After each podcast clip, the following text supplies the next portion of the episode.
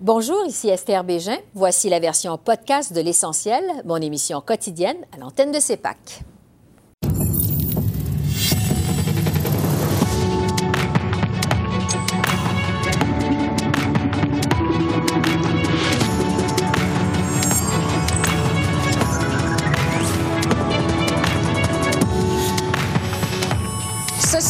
Unanimité chez les chefs en campagne pour condamner les manifestations anti-vaccins devant des hôpitaux au pays. Le ministre sortant, Mark Miller, répond à nos questions. Nomination partisane des juges, la sortie du livre de Jody Wilson-Raybould, l'appui du premier ministre François Legault aux conservateurs. On analyse les dossiers chauds de cette dernière semaine de campagne avec Geneviève et Daniel un débat sur la place de la culture dans cette élection. Alain Saunier, professeur à l'Université de Montréal, et Jérôme Payette de l'Association des professionnels de l'édition musicale sont avec nous.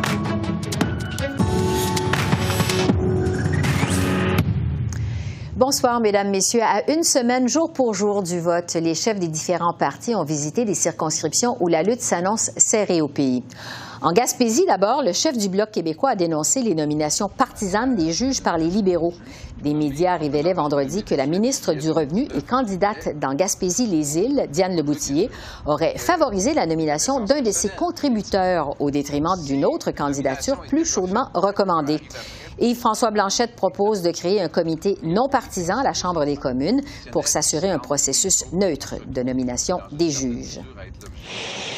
À Sioux Lookout, en Ontario, le chef du NPD a dénoncé le bilan de Justin Trudeau, notamment en matière de prix des logements, d'environnement et relativement à l'eau potable chez les Premières Nations. Jack Singh a aussi fait campagne dans la Première Nation Nesgantaga sous le coup d'un avis d'ébullition de l'eau depuis plus de 25 ans.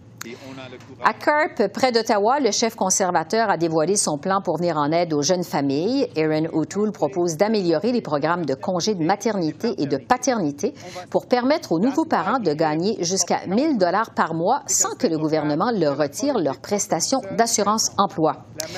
Pendant ce temps, à Vancouver, le chef libéral a annoncé une série de mesures pour protéger les travailleurs de la santé et les patients qui seraient intimidés par des manifestations anti-vaccins comme celle d'aujourd'hui. Justin Trudeau promet notamment d'ériger en infraction le fait d'obstruer le passage vers des hôpitaux, des centres de vaccination et des cliniques d'avortement et d'intimider les travailleurs de la santé. Dans un pays comme le Canada, où on est profondément là les uns pour les autres comme valeur profonde, de devoir dire de façon explicite que non, vous ne devriez pas être en train de faire peur à des infirmières pendant qu'elles vont faire leur travail. On ne devrait pas pouvoir cracher ou crier après des médecins qui sont en train de rentrer pour sauver des vies. Mais on est là et on va le faire parce que, en tant que Canadiens, on doit toujours être là les uns pour les autres. Et à l'instar de Justin Trudeau, tous les chefs des partis unanimement ont jugé inacceptable ce genre de comportement.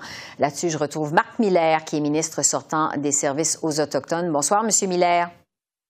Bonsoir, Esther. D'abord, sur cette annonce de votre chef aujourd'hui, M. Trudeau veut rendre illégal le fait de bloquer les accès à des hôpitaux par des manifestants anti-vaccins, euh, entre autres. Est-ce que ça vous étonne, vous, qu'on en soit rendu là, à vouloir sévir à ce statut de, de la pandémie? Pense que ça étonne tout le monde. On sait que depuis 18 euh, mois et plus, il y a des chirurgies qui ont été annulées pour cause de COVID. Et là, on voit qu'il y a des niaiseux qui sont, en train de bloquer l'entrée aux, hôpitaux. Là, je pense que le premier ministre a dit clairement assez, c'est assez. Et ce comportement qui, empêche les gens qui essaient de garder tous en vie, en, en sécurité, une chose qu'on fait et sur lequel on est taxé depuis 18 mois. Euh, je pense que tout le monde trouve ça frustrant. Puis oui, évidemment, je pense que tout le monde est étonné qu'on en soit rendu là, mais vraiment, il faut qu'on s'assume. Et ce comportement, il, ne devrait jamais être toléré, surtout pour les gens qui Maintenant, je vais m'adresser au ministre sortant euh, des services aux Autochtones. Je vais vous entendre sur l'attaque du NPD qui a dénoncé aujourd'hui euh, ce qu'il qualifie de promesse vide, je le cite, là, euh, de la part des libéraux en matière d'accès à l'eau potable pour les Premières Nations. Est-ce que les libéraux ont failli à leurs promesses envers les Autochtones, comme le prétend le chef du NPD? Oui. Ça, relève un peu du ridicule. Euh, même les gens qui regardent ça de façon euh, ici de temps en temps, euh, on sait les milliards que le gouvernement a investis pour, pour, pour, pour, fermer le gouffre socio-économique qui perdure entre les, les peuples autochtones et non autochtones. C'est du travail d'arrache-pied que n'importe quel gouvernement qui prétend être en place le 20 septembre devrait s'engager. rappelons pour vos auditeurs qu'en 2015, il y avait 105 communautés sur des avis d'évolution à long terme. On en a levé 109. Mhm. Euh, ça, c'est tout un accomplissement avec des investissements, du travail d'arrache-pied avec les communautés en tant que tel. Évidemment, il y a eu de... Je vous dis que dans un, un pays comme le Canada, c'est inacceptable. Bon, vous dites que c'est inacceptable. rien s'est passé, ça, ça, relève du ridicule. je pense que les politiciens, on devrait se méfier des politiciens qui rentrent dans les communautés autochtones et qui disent que tout est misérable. C'est pas vrai, ça. Il y a beaucoup qui a changé, il y a beaucoup d'investissements qui sont faits, il y a du travail à faire. Justement, mais, là, c'est un peu ridicule. M. Singh faisait justement campagne aujourd'hui sur une réserve autochtone du nord de l'Ontario qui est sous le coup d'un avis d'ébullition de l'eau depuis plus de 25 ans. Comment quand même on peut expliquer ça aujourd'hui? Je ne peux présenter aucune excuse à vos auditeurs qui seraient crédibles. Euh, Noscandega, c'est une communauté avec laquelle je travaille. Ils ont dû évacuer, euh, comme vous vous en souvenez, il y a une couple de mois. La condition la patrie, la communauté, c'était que l'usine produisait de l'eau potable. Elle en produit, mais la communauté qui prend la décision de lever la vie euh, d'ébullition à long terme n'a pas décidé de le prendre. Il y a beaucoup de raisons derrière ça, puis je pourrais aller dans les détails. Ça prend des engagements, ça prend du travail du gouvernement. Il y a une nouvelle usine, un nouveau système à concurrence de 16 millions qui a été installé, qui, travaille, qui fonctionne, qui produit de l'eau potable, mais là, la communauté n'a pas décidé de lever la vie à long terme. Et pour cause, il y, a il y a beaucoup d'hésitations dans la communauté quant à l'eau potable. Ça fait un quart de siècle qu'ils n'ont pas d'eau potable. Il y a une génération de gens qui ont grandi sans eau potable. Alors, qu'est-ce que ça prend? Des investissements accrus dans l'expansion du système, des engagements que j'ai faits, euh, des engagements euh, pour, pour que des gens locaux de la place puissent opérer un système avec fierté, on a fait cet engagement et on continuera de le faire. Euh, c'est une des communautés où il reste beaucoup à faire, mais l'engagement, c'est un engagement que j'ai fait de façon écrite euh, au chef sortant et au chef rentrant, et on continuera de le faire. J'espère que n'importe quel gouvernement le fera aussi. Le temps euh, file, euh, M. Miller. Je vais vous entendre sur d'autres sujets, euh, notamment sur la sortie du livre demain de votre ex-collègue Jody Wilson-Raybould, donc en pleine campagne électorale. Livre dans lequel elle laisse entendre que Justin Trudeau lui a demandé de mentir dans l'affaire SNC-Lavalin. M. Trudeau a nié. Quel impact, quand même, ça pourrait avoir, ce livre, sur la dernière semaine de votre campagne, les libéraux? Bof, euh, aucune idée. Euh, Madame wilson euh, vous savez, c'est une personne pour, pour laquelle j'ai beaucoup d'estime. le premier ministre l'a dit très clairement, il n'a pas de mentir, je crois, et même Mme Wilson-Raybould en commission a dit haut et, fort qu'on n'était pas en situation d'illégalité. Alors, oui, je me, je, me, gratte le crâne un peu à cette affirmation qu'elle a faite, j'ai pas de réponse pour vous. Quant à l'impact sur la campagne, euh, je l'ignore. J'entends très peu de ça au Québec, dans mon comté. Sachez que cette affaire, c'était sur un fond euh, assez tiède de Québec bashing, euh, mais c'est quelque chose euh, dont je n'entends pas parler. Euh, vous êtes député du Québec, M. Miller. Euh, vous faites campagne sur le terrain au Québec. Euh, je veux vous entendre aussi sur ce que vous pensez, en fait, de la sortie du premier ministre François Legault ces derniers jours, qui s'est montré en faveur d'un gouvernement minoritaire conservateur. Est-ce que ça vient nuire à votre campagne sur le terrain au Québec? Je ne le crois pas. évidemment, M. Legault, comme, comme Québécois bien droit à son opinion. Ça me surprend un peu parce que euh, d'habitude, euh, c'est quelqu'un qui parle d'ingérence. Et voilà que quelqu'un euh, forme une opinion sur le Parti conservateur dont les valeurs ne sont pas reflétées au Québec, notamment sur le droit des femmes, sur les armes à feu. On, on fête le 15e anniversaire de la fusillade à Dawson et voilà que M. O'Toole sort avec des affirmations fausses gratuites sans présenter ses excuses le lendemain. Euh, ça me choque, mais d'abord et avant tout, ça choque les Québécois. Je faisais du porte-à-porte dans Schlager. J'ai rencontré une très charmante euh, euh, vieille dame qui, m'a dit qu'elle votait libérale parce qu'elle est libre de penser et puis on sait vers qui c'était dirigé comme commentaire. donc, je me fie à elle et je me fie à tous les Québécois le 20 septembre. On va vous laisser à votre porte-à-porte, Marc Miller. Je rappelle que vous êtes ministre, sortant des services aux Autochtones et candidat aussi dans Ville-Marie, le Sud-Ouest, île des Sœurs, dans la région métropolitaine. Merci beaucoup d'avoir répondu à nos questions. Merci. Je vous remercie, Esther.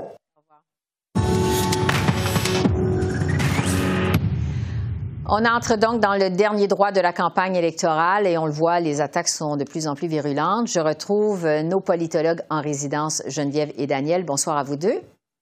Bonsoir. On va commencer sur cette attaque du Bloc québécois envers les libéraux, le Bloc qui a ramené aujourd'hui cette affaire de nomination partisane de juges. On reproche donc à la ministre sortante, Diane Leboutillier, d'avoir imposé la candidature d'un orateur du Parti libéral en son comté. Les conservateurs qui réclament donc une enquête du commissaire à l'éthique. Geneviève, d'abord, quel impact ça pourra avoir sur le reste de la campagne des libéraux? Je suis pas convaincue que ça va avoir un gros impact au Canada, c'est-à-dire pour l'ensemble de la campagne, mais mm-hmm. très certainement dans cette région-là. Madame Leboutier a gagné euh, de justesse en 2019 son comté, et donc la lutte est très très très serrée. Et je comprends le bloc d'attaquer. Puis la question de l'éthique, ça colle tellement euh, aux libéraux. Alors euh, beaucoup de gens vont peut-être encore une fois une question euh, euh, de comportement répréhensible et donc ça pourrait jouer. Ceci étant dit, Madame Le Boutillier est quand même Le Boutillier est quand même ministre, alors ça aussi ça peut être un, autre facteur qui pourrait faire que certains électeurs diraient non, on va quand même voter pour elle, mais euh, effectivement les libéraux auraient pu s'en passer puis le bloc, ben oui c'est un bon un bon argument, c'est un bon outil pour eux là pour essayer d'attaquer les libéraux. Ouais, parce que Madame Le Boutillier, il faut dire, avait gagné par à peine plus de 600 voix de majorité à l'élection de 2019. Euh, Daniel, qu'est-ce que vous en pensez? Oui, je pense que c'est un enjeu qui va surtout affecter euh, l'élection dans un comté, mais chaque comté compte, justement. Et, donc, euh, Mme Le Boutillier, je pense qu'elle doit vraiment redoubler d'efforts si elle veut être réélue. Et c'est une occasion en or pour le Bloc. Donc, c'est à suivre, mais je ne pense pas que ça a un impact euh, à l'extérieur du Québec et même euh, bon, au Québec en général, au-delà de la Gaspésie, je ne sais pas si ça va vraiment euh, avoir le temps de, vraiment influencer la course, parce que c'est quand même tard aussi là, pour avoir cette affaire-là, pour en parler là, moins d'une semaine avant le, le vote. Oui, c'est ça. Donc, un impact assez euh, limité. Une autre attaque euh, sur le fond de l'éthique pour les libéraux. Euh, il y a l'ex-ministre de la Justice, José Wilson-Raybould, qui publie un livre demain. Un livre dans lequel elle écrit que Justin Trudeau lui a demandé de mentir dans l'affaire SNC-Lavalin. M. Trudeau, évidemment, a nié. Mais Geneviève, jusqu'à quel point, quand même, c'est embarrassant pour M. Trudeau que de revoir comme ça Judy Wilson-Raybould à six jours du vote? C'est très embarrassant parce que ça rappelle SNC-Lavalin, on n'en avait pas beaucoup parlé pendant cette élection-là, mais ça avait duré latence, monopolisé euh, la couverture médiatique pendant plusieurs mois euh, il y a deux, trois ans. Euh, ça touche aussi les questions autochtones parce que beaucoup font un parallèle. Non, ben oui, vous dites que vous voulez aider les communautés autochtones, mais vous mettez dehors votre ministre autochtone. donc oui, ça fait mal paraître Justin Trudeau. Maintenant, est-ce que ça va changer le vote? J'ai l'impression que ça va davantage camper les gens dans leur position parce qu'on n'apprend pas des choses C'est toujours une question d'interprétation. Est-ce que euh, Justin Trudeau a forcé sa ministre de la Justice à agir d'une certaine façon? Euh, Monsieur Trudeau dit non, Mme euh, Wilson-Raybould dit oui, puis ça, c'est depuis le tout début de la controverse. Donc, je pense que ça va plus camper les gens. Ceux qui étaient déjà du côté de Mme Wilson-Raybould vont l'être encore. ceux qui étaient du côté de Justin Trudeau, c'est un peu plus au Québec, ça, vont l'être encore. Donc, polariser davantage, mais changer la dynamique je suis pas convaincue, enfin pas encore. on verra mm-hmm. demain avec la publication. Oui, c'est ça parce que c'est publié demain ce livre. Daniel, je vais revenir avec vous euh, sur le débat en anglais de jeudi, euh, jeudi soir, cette question de la modératrice euh, au chef du bloc québécois et de son amalgame entre la loi 21 et 96. Évidemment, ça a fait beaucoup réagir. il y a certains observateurs qui jugent que ça a contribué à relancer finalement la campagne du bloc québécois, qui faisait quand même du surplace jusqu'à maintenant. Qu'est-ce que vous en pensez, Daniel?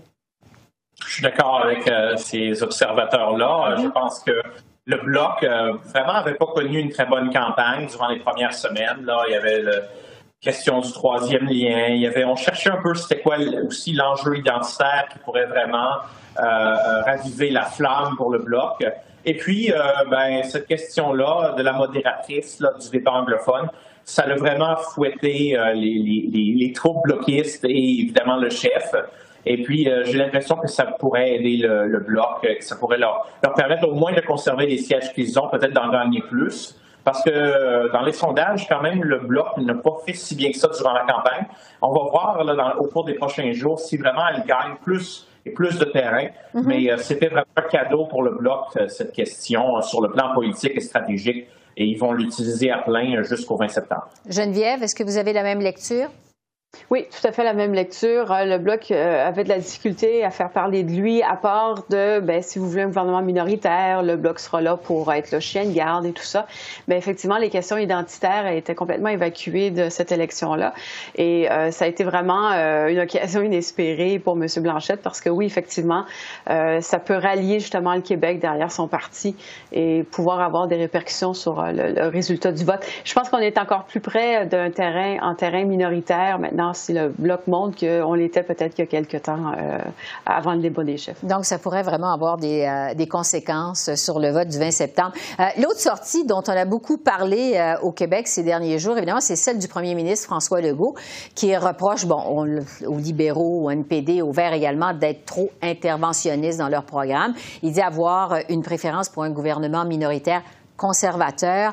Euh, Daniel, c'est extrêmement rare qu'un premier ministre du Québec s'ingère comme ça dans une campagne fédérale. Qu'est-ce que vous en avez pensé?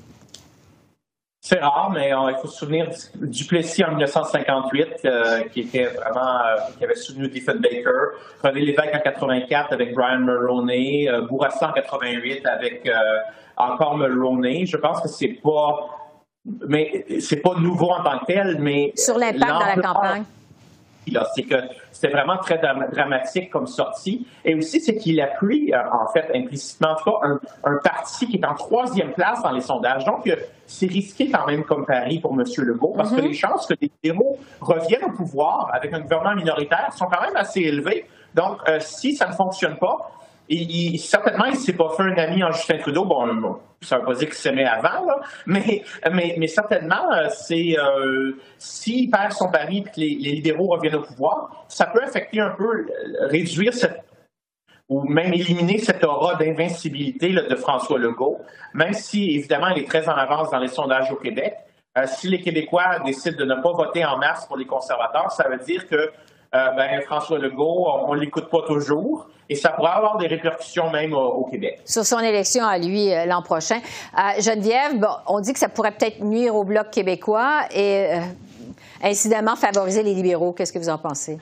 Oui, ben j'aurais sans doute dit oui. Euh, quand est-ce que ça a été dit? mercredi ou jeudi? Moi, jeudi, midi. Oui, ben, jeudi midi, je vous aurais sans doute dit oui. Puis là, euh, vendredi matin, après le débat des chefs, j'ai l'impression que c'est la question euh, qui a été posée à François, François Blanchette qui prend toute la place mm-hmm. et qui a comme un peu mis de côté cette question-là, ce qui va peut-être aider peut-être M. Legault à se faire oublier parce que ça a été mal reçu. Puis je suis pas sûre que ça aurait changé tant que ça le vote. Oui, ça aurait pu aider un peu les conservateurs, mais en même temps, euh, peut-être que d'autres se seraient braqués et dire ben on va peut-être voter libéral et pas bloc parce que justement euh, on veut pas les conservateurs. Et donc toute cette notion de vote stratégique qui commence à, à, être dans la tête des électeurs pour dire bon ben si je peux pas avoir mon premier choix, ça serait quoi le choix que je veux éviter par exemple? Donc, euh, mais de façon globale, je dirais oui, c'est quand même assez surprenant la sortie de M. Legault.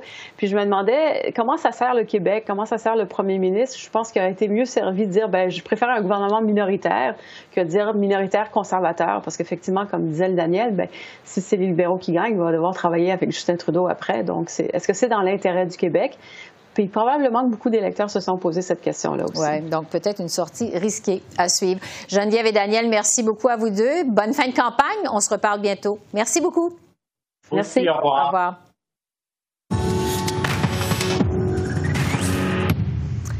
Et quelle est la place de la culture dans la campagne électorale? CEPAC a diffusé aujourd'hui sur son site Internet un débat pour mettre en lumière les engagements des principaux partis en matière culturelle. Cinq candidats sont venus partager leur vision. Le débat a été organisé autour de quatre grands thèmes, mais c'est le projet de loi C10, mort au feuilleton avec le déclenchement des élections, qui a surtout retenu l'attention. Le ministre sortant du patrimoine, Stephen Guilbeault, a reproché aux conservateurs d'avoir voulu faire peur à la population en affirmant que la loi aurait permis au CRTC de faire de la censure. Voici un extrait. Alors, cette idée-là que le CRTC allait commencer à, décider si mon beau-père pouvait, publier ses vidéos de chats, c'est un mensonge. Le, le, projet de loi ne prévoyait pas donner ces pouvoirs-là au CRTC. Le CRTC ne peut pas faire ce genre de choses. Il doit respecter la Charte canadienne des droits et libertés. Donc, c'est une fabrication du Parti conservateur et tous ceux, tous les partis de ce côté-ci de, de, la pièce ont reconnu que ce que les conservateurs avançaient, c'était de la fabulation, voire de la manipulation. Sur ce, je retrouve Alain Saunier, qui est professeur invité au département de communication de l'Université de Montréal et ancien directeur de l'information de Radio-Canada, et Jérôme Payette, qui est directeur général de l'Association des professionnels de l'édition musicale. Alors, bonsoir à vous deux.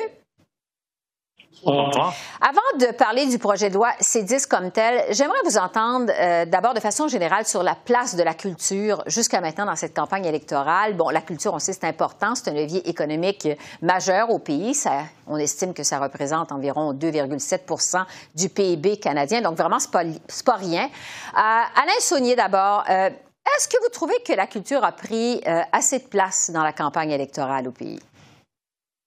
évidemment, non. C'est la raison pour laquelle on a organisé ce débat, parce que, à mon point de vue, euh, c'est toujours un peu comme euh, l'enfant pauvre dans toutes les campagnes électorales qui, nous ont précédé, euh, ont précédé celle-ci. or, dans ce cas-ci, c'est sûr qu'il y a des questions comme l'environnement qui, sont vraiment des, éléments majeurs d'une campagne électorale, la santé avec la pandémie, mais la culture dans un contexte de pandémie, il faut savoir qu'il y a eu des centaines de milliers de personnes qui travaillent dans le milieu culturel, qui ont perdu leur job, qui ont été obligés de se redéfinir une orientation de carrière parce que ça n'allait pas bien pour eux. Et pendant ce temps-là, on a eu les géants numériques qui ont engrangé des profits records, comme Amazon, je pense, c'est 38% d'augmentation euh, durant la période de la pandémie. Alors, je pense que ça méritait qu'on en parle de la culture davantage. Jérôme Payette, votre avis là-dessus? Ben, je suis d'accord avec euh, M. Saunier. Euh, notre secteur est vraiment durement impacté. Tout ce qui est les arts vivants en particulier, les pertes d'emplois majeures, les baisses de revenus, il y a eu des réorientations, des dépressions, tout ça. Puis en même temps, le, rôle euh, social euh, de notre culture, on n'en parle pas assez, mais ça fait du bien. Puis ça fait du bien nos artistes, nos productions culturelles pendant cette pandémie-là. Puis ça, on, dirait qu'on l'a oublié puis qu'on ne porte pas assez attention. Oui. Ah, sur le fameux projet de loi C10, bon, on le sait, euh, C10 est mort au feuilleton avec le déclenchement des élections. Euh, c'est un projet euh, de loi qui a causé beaucoup de controverses, notamment à cause des craintes de censure qui ont été soulevées par les conservateurs. on l'a entendu d'ailleurs, c'est revenu aujourd'hui durant le débat que vous avez organisé. Alain Saunier, quel est votre avis justement sur les craintes des conservateurs sur la possible censure par le CRTC? Euh, moi, j'ai comme l'impression que les conservateurs là-dessus font fausse route. Pourquoi? Parce que euh, quand ils parlent de liberté d'expression qui aurait pu être attaquée parce que, par exemple, euh, on, empêcherait les gens de pouvoir s'autoproduire sur YouTube et sur d'autres réseaux, ils font fausse route. Pourquoi? Parce que YouTube, ce n'est pas un petit joueur dans tout ça. Et puis, il faut avoir une certaine forme d'organisation pour ordonner, pour réguler cet univers-là. Et le malheur veut que les conservateurs ont décidé qu'ils allaient avoir une attitude plus libertarienne, son but, son but qu'autre chose. Donc, euh, malheureusement, ça, a créé euh, les retards qu'on a connus dans la discussion de, ce projet de loi-là, qui malheureusement est mort au feuilleton. Oui, Jérôme Payette, qu'est-ce que vous en avez pensé, vous, des critiques des conservateurs? Et aussi, on peut se demander si les libéraux auraient pu mieux expliquer leur projet de loi dès le départ. Qu'est-ce que vous en pensez? C'est certain que le projet de loi aurait pu être mieux expliqué. C'est des sujets complexes. Par contre, et même le ministre Guilbeault a admis que le, projet de loi avait besoin d'être bonifié en cours de route. C'est ce qu'ils ont fait. Euh, mais sur la position des conservateurs, je voudrais qu'il est temps qu'on ait des discussions sérieuses euh, là-dessus. Il y a eu un énoncé concernant la charte qui a été euh, donné par le ministre de la Justice disant qu'il n'y avait aucun problème. Écoutez, pour le secteur des arts de la culture, la liberté d'expression, c'est fondamental. Donc, penser qu'on voudrait censurer les Canadiens est vraiment absurde quant à moi. Puis euh, il y a des gens qui sont, il y a de la partisanerie, il y a de l'idéologie là-dedans, mais pour nous, c'est vraiment fondamental que les entreprises comme YouTube soient incluses dans la loi sur la radiodiffusion parce qu'il faut comprendre que si on exclut le principal diffuseur de musique en ligne au Canada, YouTube, ben, ça va être difficile de demander des choses à ses concurrents que sont Spotify et Apple Music. Et, même euh, par effet de domino, ça va être difficile de, maintenir la réglementation actuelle euh, dans les radios qui, ont des, exigences de mettre en valeur notre musique avec des quotas et tout ça. Donc, c'est tout le secteur qui pourrait être déréglementé. Donc, il y a aussi une mauvaise connaissance des enjeux, j'ai l'impression, euh, sur ce point-là du côté des conservateurs. Oui, parce que, bon, justement, une des questions qui a été soulevée aujourd'hui lors du débat, c'est comment s'assurer de conserver une souveraineté culturelle avec des plateformes étrangères de plus en plus puissantes. Euh, Alain Saunier, qu'est-ce que vous avez pensé justement des réponses des différents candidats là-dessus? Ben, c'est-à-dire que la souveraineté culturelle, euh, ça fait longtemps qu'on en parle. On en a parlé au Québec si on ne sera pas il y a une trentaine d'années. Mais même le Parti libéral au pouvoir euh, euh, avait abordé cette question-là déjà il y a quelques, décennies maintenant.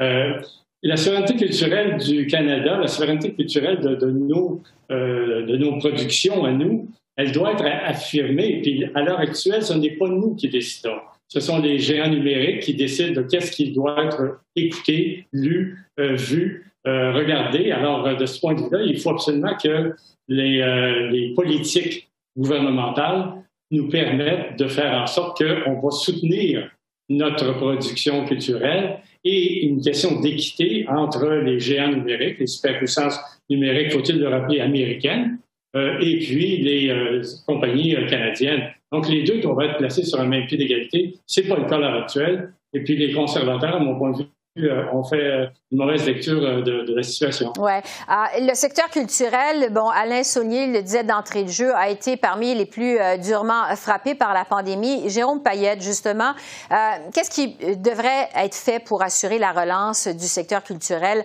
post-pandémie, selon vous? Qu'est-ce qu'on doit, ce à quoi on doit s'attaquer exactement? Mais dans l'immédiat, bon, faut, faut maintenir les, les programmes d'urgence parce que malheureusement, on en a encore besoin.